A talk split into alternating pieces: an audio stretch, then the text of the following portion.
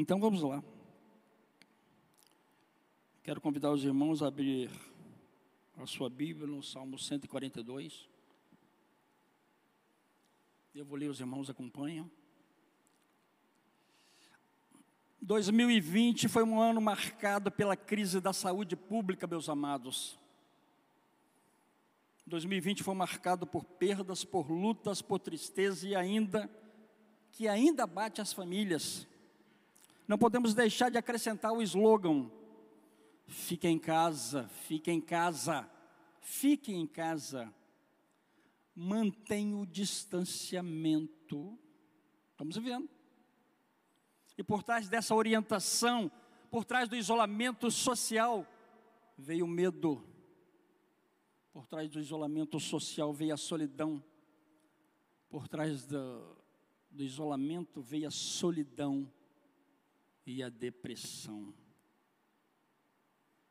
E como lidar, meus amados, com esse mal da vida comum, que tem aumentado tanto nesse tempo?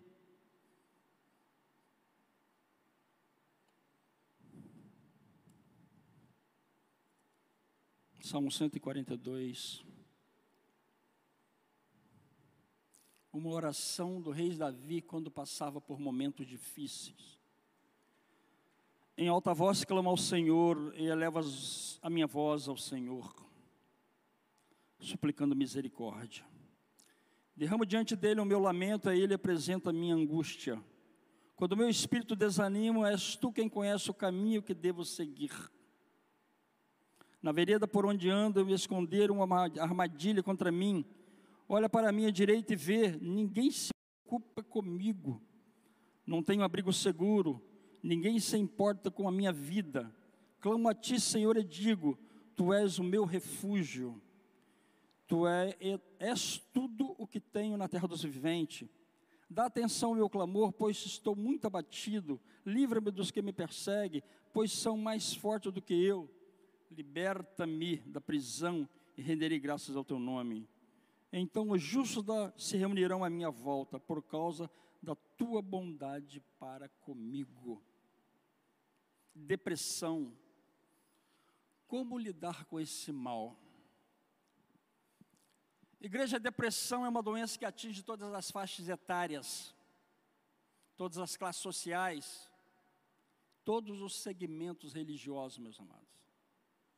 Ela é uma doença que uma doença grave que desencadeia outros problemas devastadores na vida humana.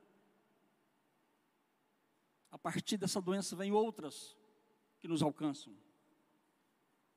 E há aquelas pessoas que atribuem a doença uma consequência direta de algum pecado não confessado a Deus.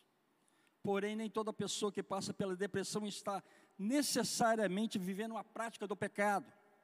Sabe-se que uma pessoa temente a Deus pode enfrentar uma dolorosa depressão, principalmente nesse tempo de pandemia, onde somos separados das pessoas queridas, sem a devida liberdade e sofrendo com a incerteza dessa doença que é a pandemia, que é a Covid-19, que é a depressão, chega na depressão. Mas exemplo disso da Bíblia mostra o profeta Elias, de forma bem clara, que foi um homem levantado por Deus em Israel, num tempo de crise política, de apostasia religiosa, também sofreu, também sofreu pela doença, Elias ousadamente confrontou os pecados do rei Acabe, chamou a nação que estava indecisa e pôs a sua confiança em Deus, e triunfando de forma valente sobre os profetas de Baal. Elias aprendeu a depender de Deus e a realizar grandes obras em seu nome, mas o profeta, o profeta tinha como nós os pés de barro. E ele era um homem semelhante a nós. Não era um super-homem e nem era um super-crente. E depois da gloriosa vitória, ele ficou deprimido e pediu a morte para si. E assim, precisamos aprender, precisamos considerar as causas e a cura da depressão de Elias, como resposta para esse tempo em que vivemos. 1 Reis 19, de 1 a 4, acompanhe comigo na sua Bíblia.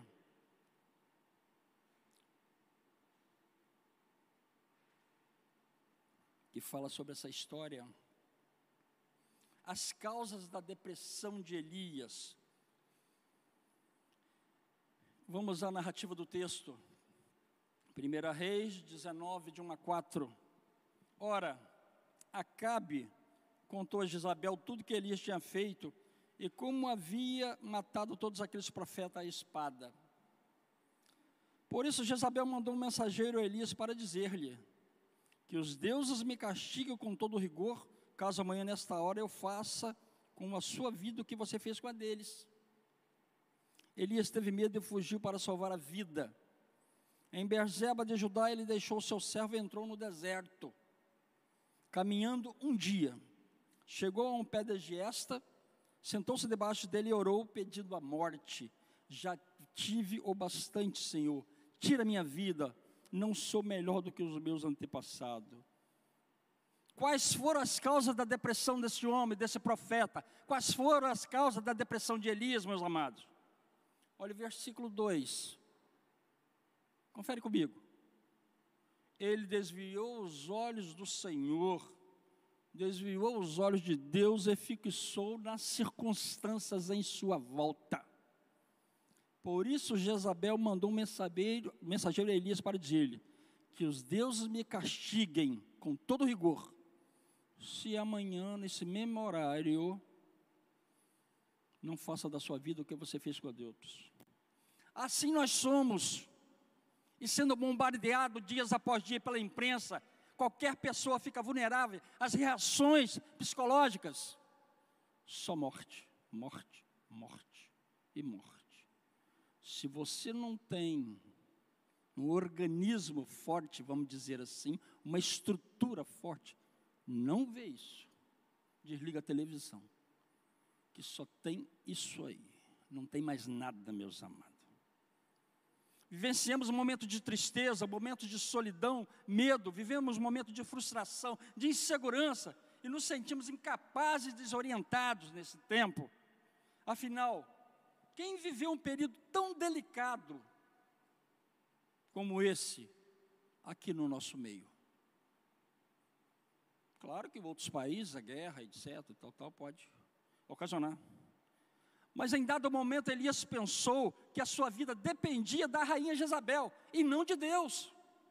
Essa mulher era assassina, feiticeira, era mandona, ela que governava. Acabe era o pateta. E enviou um recado a Elias que iria lhe assassinar. Por isso ele fugiu tremendo de medo. Após matar 400. E sempre que desviamos os olhos do nosso Deus para fixá-lo nas circunstâncias adversas em nossas voltas, como essa pandemia, afundamos num pântano de desespero, pois as circunstâncias são maiores do que as nossas forças. Amados, quando desviamos nossos olhos do nosso Deus, como deixamos de orar, quando deixamos de clamar, somos candidatos à depressão. E Elias entrou na caverna da solidão quando precisava de pessoas à sua volta. Versículo 3. Elias teve medo e fugiu para salvar a sua vida. Em Berzeba de Judá, ele deixou seu servo de lado e seguiu sozinho. Queridos, a depressão nos prega esta peça Pois quanto mais precisamos de companhia, quanto mais nós precisamos da comunhão dos irmãos, queremos nos trancar no quarto bem escuro e não falar com ninguém. E com Elias não foi diferente. Ele dispensou o seu moço quanto mais precisava dele. A solidão é uma péssima companheira para aqueles que estão deprimidos. Gente precisa de Deus, gente precisa de gente, Deus não nos criou para a solidão. Precisamos de um ombro amigo. Na hora da dor, meus amados. Mas ainda bem que nós temos os, o celular nesse tempo. Nós temos o WhatsApp.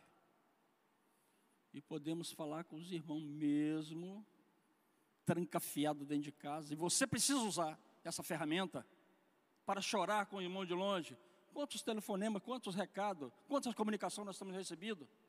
Irmãos que estão presos em casa, então sofrem com esse negócio. Então, graças a Deus, a gente precisa dar graças a Deus. Nós temos isso aqui para comunicar com os nossos amigos. No versículo 4 ao versículo 10, a narrativa do texto mostra que Elias fez uma leitura péssima da situação à sua volta e entrou no deserto. Caminhando um dia, chegou a um pé de giesta, sentou-se debaixo dele e orou, clamou a Deus, pedindo a morte. Já tive bastante, Senhor, tira minha vida, não sou melhor do que os meus companheiros. Ele respondeu: Tenho sido zeloso pelo Senhor Deus dos exércitos. Os israelitas rejeitaram a tua aliança, quebraram os teus altares, mataram os teus profetas à espada. Sou o único que sobrou. E agora também estão procurando matar-me. O profeta pensou que somente ele havia permanecido fiel a Deus. Naquele ambiente de apostasia, ele pensou que só existia ele. Mas Deus lhe informou que havia sete mil, meus amados, que tinha permanecido firme, fiel na fé. Elias olhou para a vida com óculos escuros. Seu horizonte estava embaçado, sua visão estava turva, suas esperanças estavam cheias de nevoeiros, nevoeiros densos. Ele estava preso. Uma pessoa deprimida é quase sempre assaltada por um pessimismo doentio, ele fica totalmente bloqueado. Provérbio 22 que fala do preguiçoso. Levanta daí, vamos trabalhar. E o preguiçoso pessimista fala o quê? Não, lá fora tem um leão, ele pode me pegar, ele pode me comer. É desse jeito. em vez de ter uma, uma visão de farol alto, olhando ao longo no alcance, subir nos ombros do gigante, os pessimistas só enxergam a escuridão do desespero à sua frente, palavras negativas constantemente. Não vai dar certo. Não, não é assim. Olha o versículo 4, meus amados. Ele perdeu completamente a perspectiva do futuro entrou no deserto, caminhando um dia, chegou ao pé de Giesta, sentou-se debaixo de orou, pedindo a Deus a morte. Amados, então Elias pediu para ser a morte. Ele julgou que o melhor tempo da sua vida havia ficado no passado, e que o futuro só lhe restava um aspecto do desespero. E para aqueles que perderam o emprego, para aqueles que perderam a sua empresa nesse tempo, para aqueles que estão perdendo ainda os seus entes queridos, aqueles que perderam a perspectiva de vida, muitos não vê outra saída senão a morte, meus amados. Pois a depressão é a principal causa do suicídio. É por isso que a pessoa deprimida flertam com a morte. E na verdade não querem morrer. Não vê a morte como mas vê a morte como a única saída para sua suas dores. Assim Elias pediu para si a morte, meus amados, quando na verdade não sabia o que ele queria, ele não sabia o que estava pedindo, pois o plano de Deus era para levá-lo aos céus, sem que ele passasse pela morte.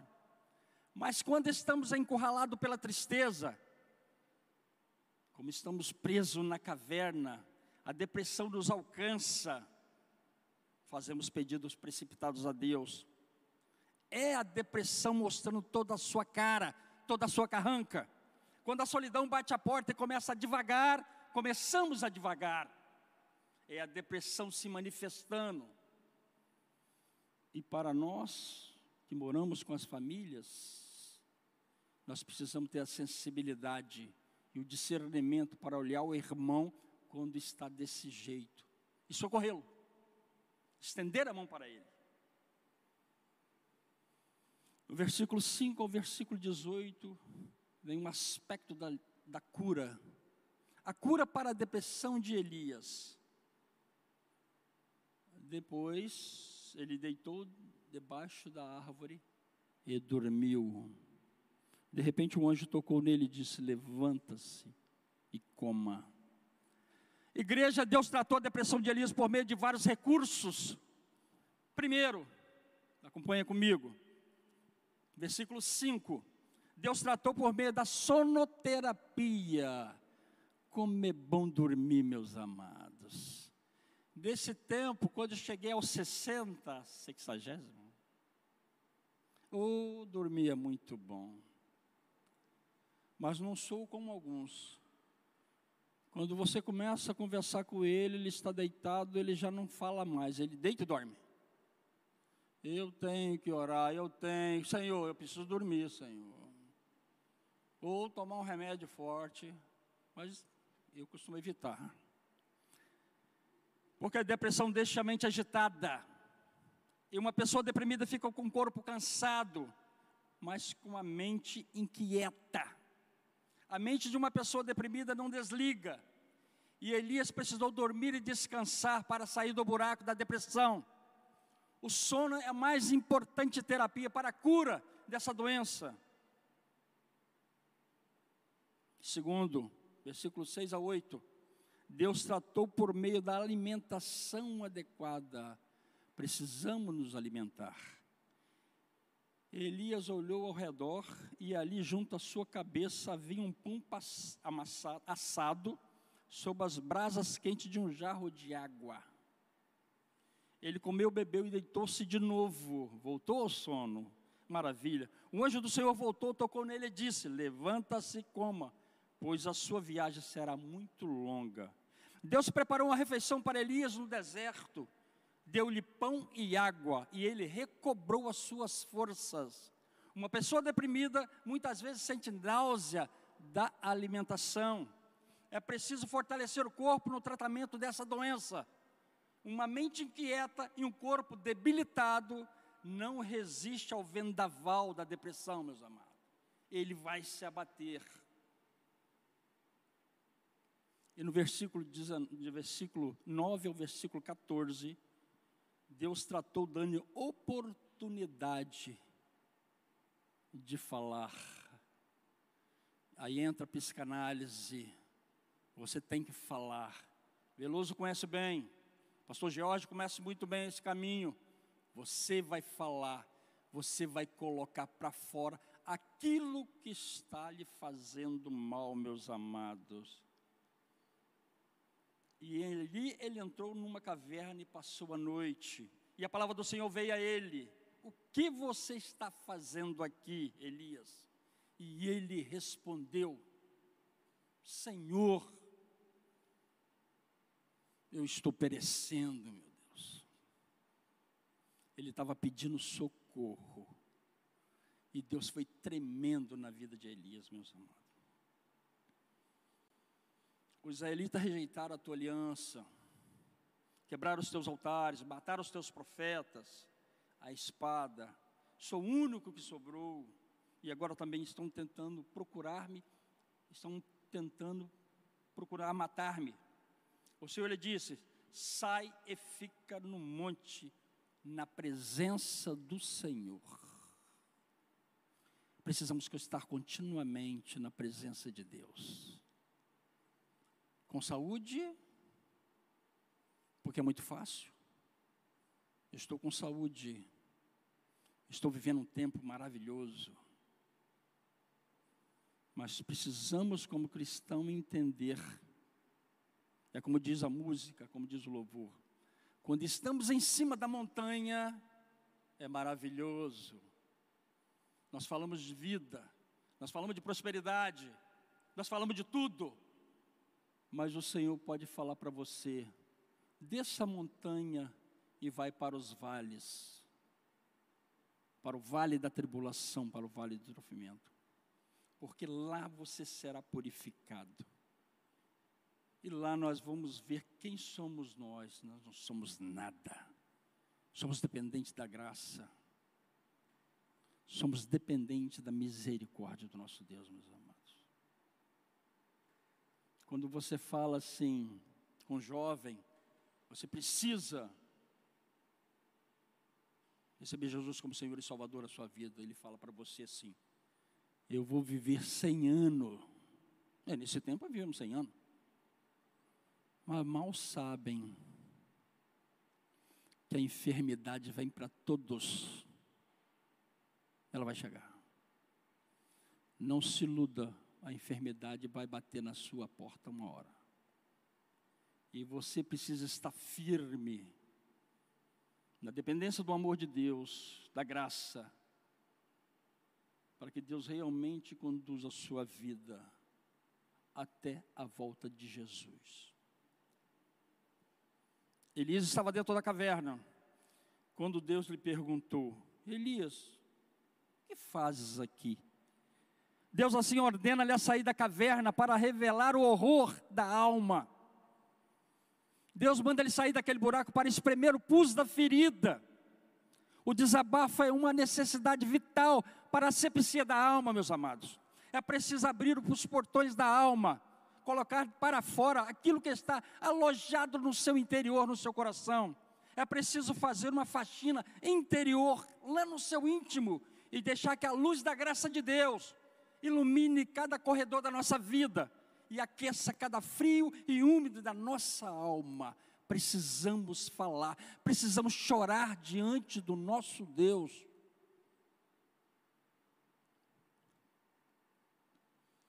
Meus amados, nós precisamos desabafar com o Senhor e também com alguém que nos possa ouvir. Um amigo que tem um ombro bem largo, que ele possa nos acompanhar e que Ele possa nos consolar. Nós precisamos de amigos para que possamos dividir as nossas lutas e também recebê-la dos outros. Porque o Senhor coloca na sua boca, no seu coração, sempre uma palavra de esperança para o seu amigo. E eu vou concluir, meus amados. Então, Deus tratou de Elias revelando que o melhor estava por vir. Versículo 15 e 18. E o Senhor lhe disse: Volte pelo caminho onde veio e vá para o deserto de Damasco. Chegando lá, unja Azael como rei da Síria, unja também Gel, filho de Nice, como rei de Israel, e unja Eliseu, filho de Azaf, e Abel Meolá, para suceder você como profeta, porque o projeto era maior, meus amados. Elias pensou que seu ministério já havia chegado ao fim. A depressão leva-nos a ter a visão do retrovisor. Nós só olhamos para trás. Uma pessoa deprimida é saudosista, só consegue ver as coisas boas no passado. E no meu tempo, naquele tempo, aquela igreja, oh, que tempo bom, que tempo maravilhoso. A vida continua. O mesmo Deus do passado é o mesmo Deus do presente. O mesmo Deus do dia é o Deus da noite. O mesmo Deus da montanha é também o mesmo Deus dos vales. Precisamos alimentar a nossa alma com o tônico da esperança, pois não caminhamos para uma noite gelada, nós caminhamos para um amanhecer cheio de luz, meus amados. Não caminhamos para um túmulo escuro, mas para a gloriosa ressurreição. Nosso destino não é a escuridão, a escuridão do desconhecido, mas a glória do céu, amém? Elias pensou que a vida não fazia mais sentido para ele, e por isso queria morrer, mas Deus o levou para o céu sem que ele passasse pela morte. Mas a pergunta é nesta manhã, meus amados: como devemos lidar com a depressão? Ou como ajudar uma pessoa deprimida nesse tempo? trancada dentro de casa. Precisamos orar, precisamos primeiramente orar por ela e com ela, meus amados. Depois precisamos cientificar-nos que esta pessoa está recebendo o tratamento adequado para a sua enfermidade. Ainda precisamos estar perto dela, oferecendo-lhe um ombro amigo, um ouvido atento para ouvir os seus, as suas lamúrias e um coração generoso para ajudá-lo. E finalmente precisamos compartilhar com ela a esperança do Evangelho. Precisamos compartilhar o poder da graça de Deus e o consolo das Escrituras Sagradas, amém? Pois Deus nos vivifica segundo a Sua palavra, Ele tira a nossa alma do cárcere, e Ele acende uma luz de esperança no túnel, o escuro do nosso sofrimento. Deus arranca o gemido da nossa alma e coloca nos nossos lábios um cântico de louvor, um novo cântico de louvor, um novo cântico de vitória, meus amados. E assim, 2020 se passou. Agora vivemos uma nova realidade. E Deus está providenciando uma vacina para nós. Para podermos viver, para podermos voltar a viver como era antes, com liberdade de culto, voltar a viver com liberdade de adoração e com liberdade de comunhão, meus amados. Pois 2021 tudo será diferente. E nós precisamos crer que o melhor de Deus ainda está por vir. Amém? Deus abençoe a todos. E que essa palavra possa envolvê-los, irmãos, os corações. Que possa servir de instrumento espiritual para a vida de cada um. Feche os seus olhos, curva a sua cabeça. Vamos falar com o nosso Deus. Queremos te agradecer, ó Deus. Porque nesse tempo difícil, Senhor Deus, nós temos o Senhor para nos conduzir. Nós temos o Senhor, nós temos o Teu Espírito para nos dirigir e para governar a nossa vida, Senhor. Oh, querido Pai, e assim nós te agradecemos, Pai amado. Continue estendendo as Suas mãos para este povo, Senhor Deus, que carece de Te conhecer, para aqueles que estão enfermos para aqueles que estão presos dentro de casa na solidão e na depressão. E continua usando a tua igreja, Senhor, como instrumento vivo, para que o Senhor alcance os corações das pessoas lá fora. Concede um dia de paz e nos traga a noite, Senhor Deus, para esta comunhão, esta comunhão santa que o Senhor nos oferece, Senhor. Continua nos renovando continua nos fortalecendo. Em Cristo Jesus, autor e consumo da fé. Amém, Senhor Deus. E amém. Convido os amados.